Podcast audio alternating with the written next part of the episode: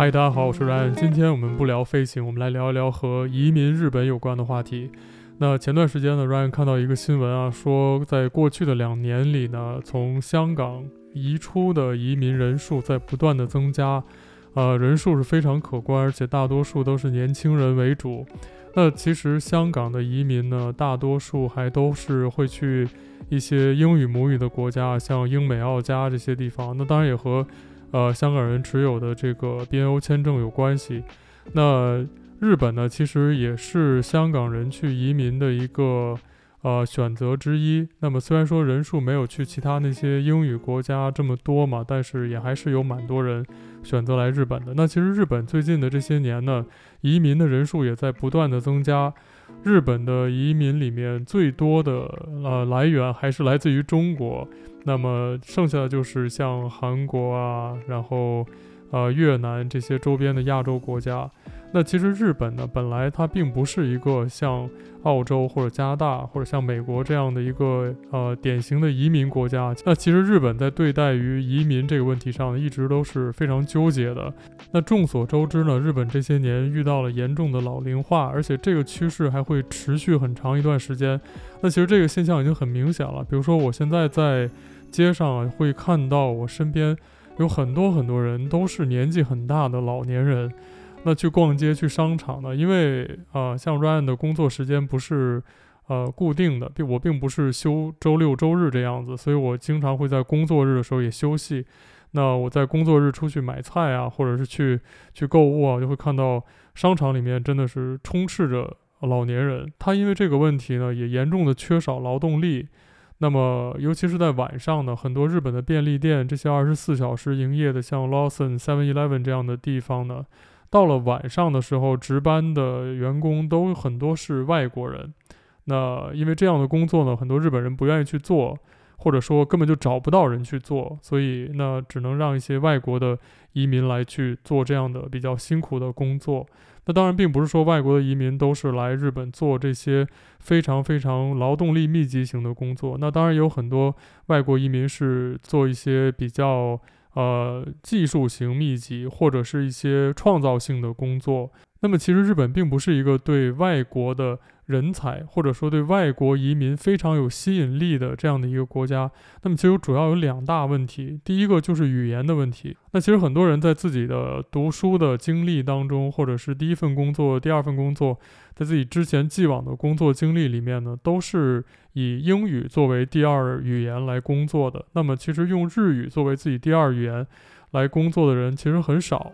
那这就限制了来日本工作的一个很大的潜在的可能性，因为想要来日本工作，那很多很多很多公司是需要你讲日文的。那假如说你并不会讲的话，那还需要去花一段时间去学习，才能达到一定的水平，这就是一个很麻烦的障碍。那还有一个障碍就是，很多人对于在日本生活的这种日本人对，或者说日本的社会对外国人的不友好和排斥的这样的一个环境的抵触。那这个我们稍后再讲。那首先来说呢，我想先说说我自己在日本生活的这几年的一些感受。那因为其实 Ryan 来日本之前呢，并没有真的想过我会在这边生活这么长时间。那其实说起来，在日本生活这么多年呢，我觉得日本给我最大的一个印象就是非常的安全。日本真的是一个特别特别安全的国家。那我在这个国家生活这些年，觉得我的安全感现在已经可能会让我在其他国家生活的时候会有一些麻烦，因为我已经习惯了出门不锁门。然后我习惯了，从来不会担心丢东西。那经常有时候我忘记锁门啊，出去上班，然后飞了两三天回来之后，一拉开门发现门是没锁的，然后开始心里还会一紧张，觉得诶，是不是门被人撬了？但是想想好像自己没有锁门，那其实根本就没有关系，从来都不会有任何这种担忧。就在日本生活久了，你就会觉得这个国家好像没有犯罪一样。那当然，其实日本是有一些。犯罪的事件会时常发生的，那大小都有，比如说偷车呀、偷钱啊、偷东西啊，这些也是有的。但是，真的、真的、真的，让你觉得，呃，几乎这些事情是不太会发生在你身边的。那另外一个就是日本非常干净，那我相信大家来过日本玩的话，应该都有体验。日本是一个特别干净的国家，那大家都不会随便丢垃圾。然后也不会去把一些脏的东西随便的扔在地上，或者说是，那你到任何一个地方，所有人都会把自己的店面啊，或者是自己的家的门前啊，收拾得非常非常干净，擦得一尘不染，然后真的是干净清洁，对于日本人来说是一个特别重要的事情。那当然，我承认这个这个东西也会让人生活得很累，因为你要不停地去维持这些东西，但是。我相信，对于正常的日本人来说，这是一个习惯。那我们作为外国人，可能，呃，我觉得做到一定程度就好了吧。那另外一个就是日本人都非常有礼貌，这是一个社会的一个常识。那就在日本来说呢，假如说你是一个嗯没有达到社会标准的礼貌的人的话，就会你就会自己觉得很奇怪，因为其他人都很都很客气。那过分的礼貌呢，当然也是一种压力。但是总的来说，其实只要保持一个人与人之间基本的尊重和关心关怀，那差不多就完全没有问题。其实那说实话呢，我觉得日本人之间是有一个非常明确的人和人之间的距离感的。所以说，那说起来，陌生人之间的关系呢，可能没有北美国家或者像澳洲啊、欧洲那些国家的人之间这样的热情，但是。那人和人之间的最基本的尊重，还有一些呃基本的礼仪是保留的非常非常好的，所以我觉得这也是一个在日本来说，嗯，只要你习惯了之后，就会觉得这是一个让人很舒服的一个事情。那最后还有就是日本的饮食。呃，我相信所有人都会觉得日本的日本料理非常好吃。那日本呢，也有各种各样的这个海鲜啊，然后还有一些他们会把一些很简单的食物做得非常非常有意思。那日本料理确实是有非常非常丰富的选择，而且对于亚洲人来说，我相信也非常接近自己家乡的口味。那日本的缺点呢，其实也很多。那比如说，首先就是日本的呃城市密度非常非常高。呃，当然，日本有一些小乡村或者一些小城市，比如说像 Ryan 现在生活的城市呢，密度就不算很高。但是密度不高的城市呢，你会觉得它有一种荒凉感，就是好像没有什么可以去做的事情。那如果你想生活在有意思的大城市，比如说像呃东京啊，然后呃名古屋、大阪这样的地方，福冈啊。那这些地方有很多好吃好玩的地方，有很多美术馆、博物馆可以逛的地方，展览，然后酒吧、夜生活什么都有。那代价就是密度非常非常大，那就可能你家的窗户外面就对着别人家的墙，那 这就是这样的一个状况。那可能你会，呃，只能住在一个，呃，只有一个房间的公寓里面，然后这都是，然后还要付很多很多的房租。那假如说你想要住便宜一点，然后住大一点的房子呢，可能就要去更远一些的地方去住。所以日本的这个高密度的生活状态，并不是每个人都喜欢的。比如说像 Ryan，我就不是非常喜欢住在密集的大城市里面，所以我才住在一个比较偏远的地方。那但是其实。呃，我是非常承认，我会隔三差五的去东京转一转，因为东京真的是非常非常有意思的城市。所以这个事情有利有弊啊，我相信可能对于每个人来说是自己有取舍的。那另外一个就是生活成本非常高。那刚刚我们说了，在东京生活呢，你可能花很多钱，然后才能租到一个只有一个房间的 小公寓，然后你的工作的区域、你的休息的地方、你娱乐的地方，全在这一个房间里。那这是一个，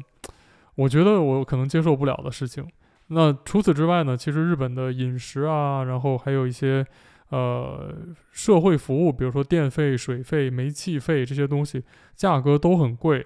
那当然，其实日本有很多便宜的东西可以吃，但是这些东西往往都不健康。那比如说你想吃一些什么这个以碳水化物为主的这些饮食啊，那这些东西都往往很便宜，也可以吃饱，但是。那如果你想吃的健康一些呢，可能就需要自己去做饭，那可能才会在呃这个价格和健康当中找到一个平衡。那出去买现成的这些做好了的东西呢，往往价格又会很贵。所以说，生活成本其实确实是一个在日本生活需要考虑的问题。那生活成本高的其实一个主要的原因，还有一个就是它的税很高。那日本呢，在几年前开始又涨了一次消费税啊，涨到百分之十。那十趴的消费税呢，也就是说，呃，你出去买一瓶一百块的可乐呢，你就要花一百一十块钱。那其实这个看起来好像没有多少，对吧？但是假如说你买一些贵的东西，那这个税就很可观了。另外呢，就是其实如果你工作的话，那公司其实会从你身上收很多很多税，交给政府的。那比如说会交住民税，然后会交这个一些什么复兴税啊，还有一些什么。呃，当地城市收你的一些税，一些人头税，就这些东西七七八八加起来呢是非常可观的，可能会占到你收入的百分之十、百分之二十这样的比例。所以说呢，一个月你看到你的工资单上有很多的收入，还没有来得及开心，突然发现下面有一笔巨款已经被政府扣掉了。所以说，那日本的税很高呢，其实是很多人在犹豫要不要在日本工作的一个很大的原因。那另外一个就是工作压力。大家都知道，日本的这个社会是一个在工作上非常拼命的社会。那其实日本这些年呢有一些的改善，但实际上很多很多的传统的日本文化的会社呢还是非常非常辛苦的，大家彼此之间关系都很紧张啊、我可以说呢，就是在日本的公司工作，即便我的公司不是一个纯正的日本公司，我都可以感受到那在我的日本同事之间的那种。呃，工作压力就是他们会很用心的工作，会很努力的去啊、完成一些他们需要完成的任务。但是我能感觉到彼此之间那种紧绷的神经，大家还是呃，我觉得可能真的这是一个严重的问题。那其实，在像比如说在澳洲啊这种地方生活的话，你会觉得啊，工作嘛就是工作，工作结束之后我就回家休息了，下了班不要理我，对吧？然后那工作的时候，其实大家也都。关系蛮轻松的，所以我觉得在日本工作呢，这种日本的职场文化可能是一个，也是一个严重的问题。那最后一个呢，就是我觉得是城市的环境啊。那日本的这个城市环境是蛮极端的，比如在大城市里面，你就很难看到那种大片的绿地啊、公园啊。像比如说在澳洲的话呢，你就家门口都是密密麻麻的，像公园一样，到处都是树啊，然后。周围呢有很多很多大小的公园，然后有无限多的草坪，可以随便走到一个地方都没有什么人在那边，就可以躺下来看天空发呆啊、读书啊、晒太阳啊，都非常轻松啊。那在日本呢，就这种资源简直就是非常珍惜，所以在日本呢，但凡有一个稍微大一点的公园，就会有特别多的人聚集在里边，然后在里边放松、遛狗，然后带孩子去玩，然后做各种各样的事情。所以说，呃，日本的生活环境，特别是城市环境，其实它真的就是那种，呃，混凝土森林一样的感觉。所以说，很期待那种田园般的生活，公园般的城市，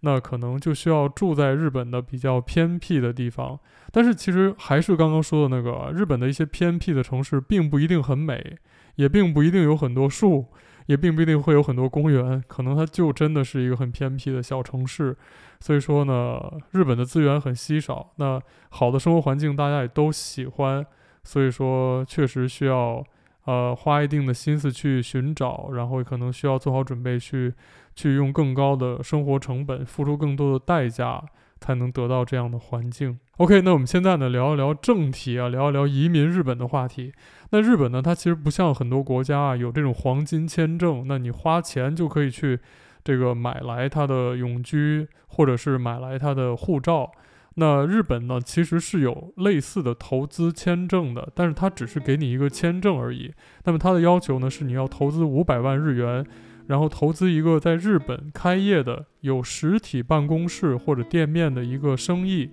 然后还要雇佣日本人来工作，或者说是啊、有日本的居留权的人来工作。呃，当你完成这个投资之后呢，你就会拿到一个一年的居住签证，然后你会不停地去续签这个签证，你要不停地在日本经营你的业务。那么五年之后呢，你就可以申请。呃，加入日本国籍，十年之后就可以申请拿日本的，呃，永住权，就是日本的绿卡。那这里面，假如说你不了解的话呢，这是一个蛮奇怪的事情，因为它和很多国家是不一样的。很多国家呢是先拿到这个国家的绿卡，然后再拿这个国家的护照。如果你想要加入这个国家的国籍的话，那日本是反的，也就是说你在日本居住五年期满是可以直接申请。加入日本国籍的，但是假如说你想拿日本的永住权，就是日本的 PR 的话呢，需要住满十年才可以。那么其实就是因为日本移民局认为拿到绿卡呢，其实对这个移民的人来说呢，是有一个更好的条件，因为他可以保留自己之前的国籍，那么他享受所有的这个和日本公民一样的待遇，除了选举权之外，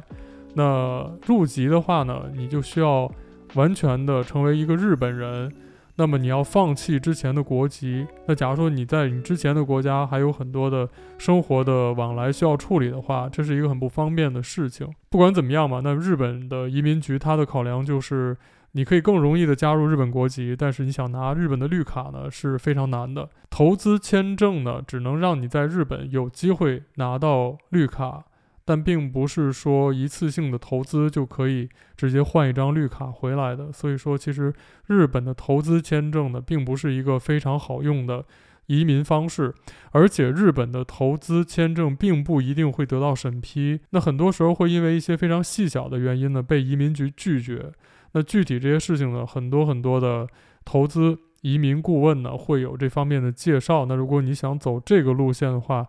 那你可以去网络上去了解一下更多的消息。那今天我们其实主要想说的是一个叫做高度专门职签证，也叫做高级人才签证。那么这个签证呢，其实是和大多数人来日本的时候申请的学生签证和工作签证非常不一样的一个签证。那学生签证呢，就是我们来日本读书的话，那么你要申请的，让你专门用来读书上学的签证。这个签证有非常非常多的限制，你不可以去。工作超过多少时间，你不可以去做什么类型的工作，基本上你只能去读书。那么工作签证呢，就是让你来工作的。你来这边之后，什么其他的事情也不能做，你只能去做指定的这项工作。而且这两个签证都是有非常短的时效的，一般来说都是在一定的年限之后，没有特殊原因就不能续签了。那么假如说你还有继续读书或者继续工作的需求，那你才可以再去。续签你的签证，这都是很麻烦的事情。那么高度专门职签证呢，就这个高级人才签证，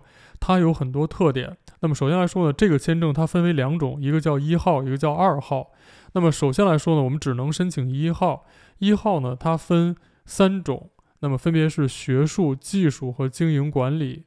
那么学术对应的就是一些科学研究啊，然后还有一些科学考察，类似这样的东西。那技术呢，就是我们大多数人的这些技术类，比如说电脑工程师啊，然后机械工程师、光学工程师，或者像 Ryan 的这个 机师啊，这些都算是可以申请技术签证类。那第三个经营管理呢，就是去做企业管理啊，然后商业的经营啊，类似于这样的东西。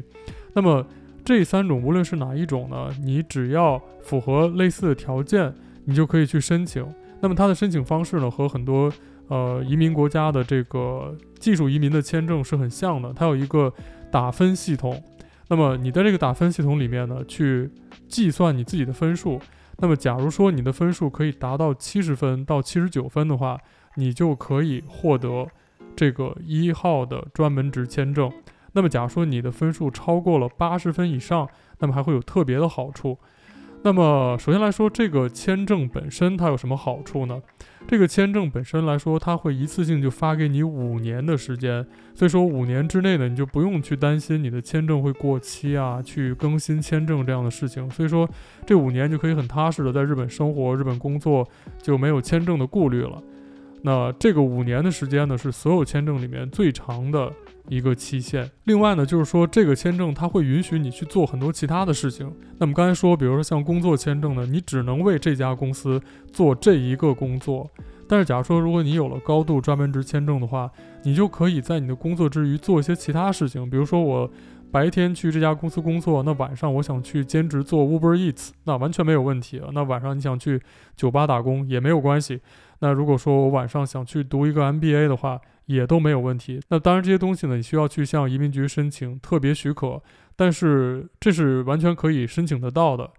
那另外一个呢，就是说这个非常非常方便，你去申请永住，也就是你的日本绿卡。那么刚才说啊，假如说你达到了七十到七十九分的话，你就可以获得这个高度专门值一号签证。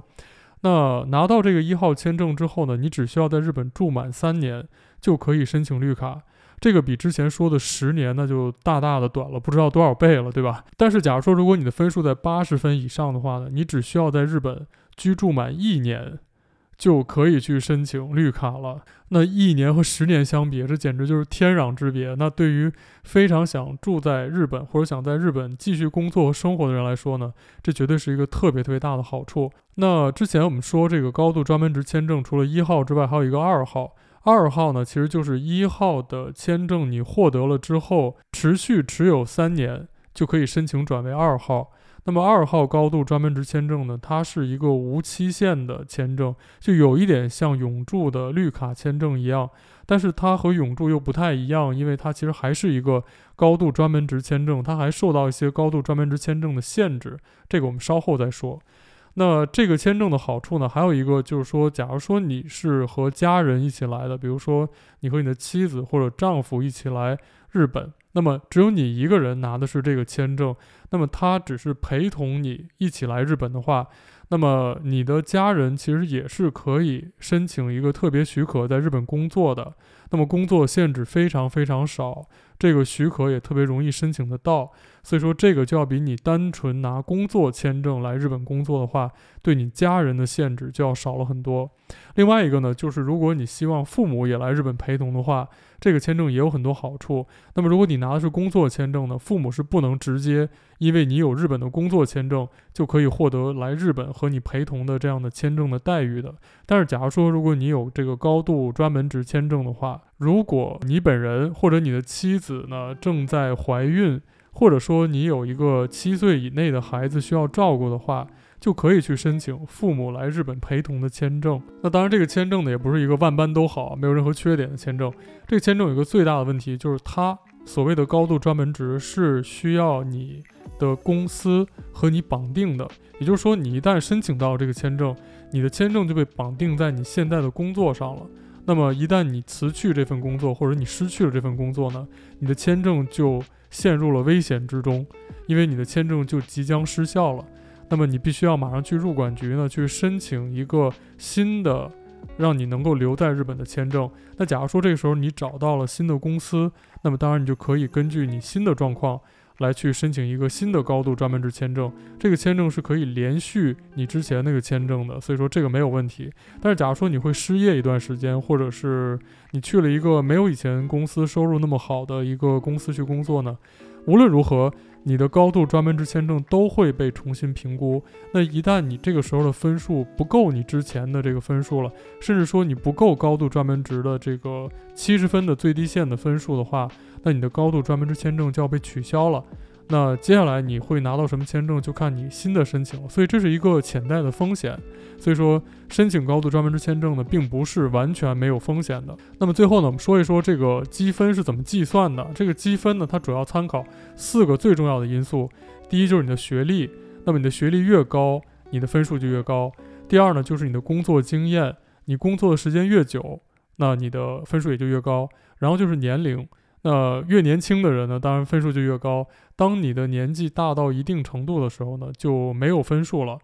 呃，最后一个就是你的收入，当然收入越高，你就可以得到更高的分数。收入等于你的价值。我觉得这种说法虽然不是非常的客观，但是在计算分数的这个方面上来看呢，它真的就是这么看待这件事情的。那除此之外呢，还有一些辅助加分的项目，其实非常非常多。比如说你的语言能力，那么假如说你的日语水平，达到了 N 二或者 N 一的话，就会有额外的加分。那假如说你有一些国际上认可的专业证书啊，比如说像是呃兽医执业证书啊、法律的一些证书啊，然后种种各种各样的这些个专业证书。那比如像 Ryan 呢，我的飞行执照，我的国外的飞行执照呢，也是类似于一种专业证书，也可以用来加分。那么另外就是你所读书的学校，假如说你的大学呢是在。比如说泰晤士国际排名当中里面比较靠前的大学的话，在这种情况下，你的学校也可以给你加分。那还有很多很多很多其他的能加分的项目。那么如果你感兴趣的话呢，可以去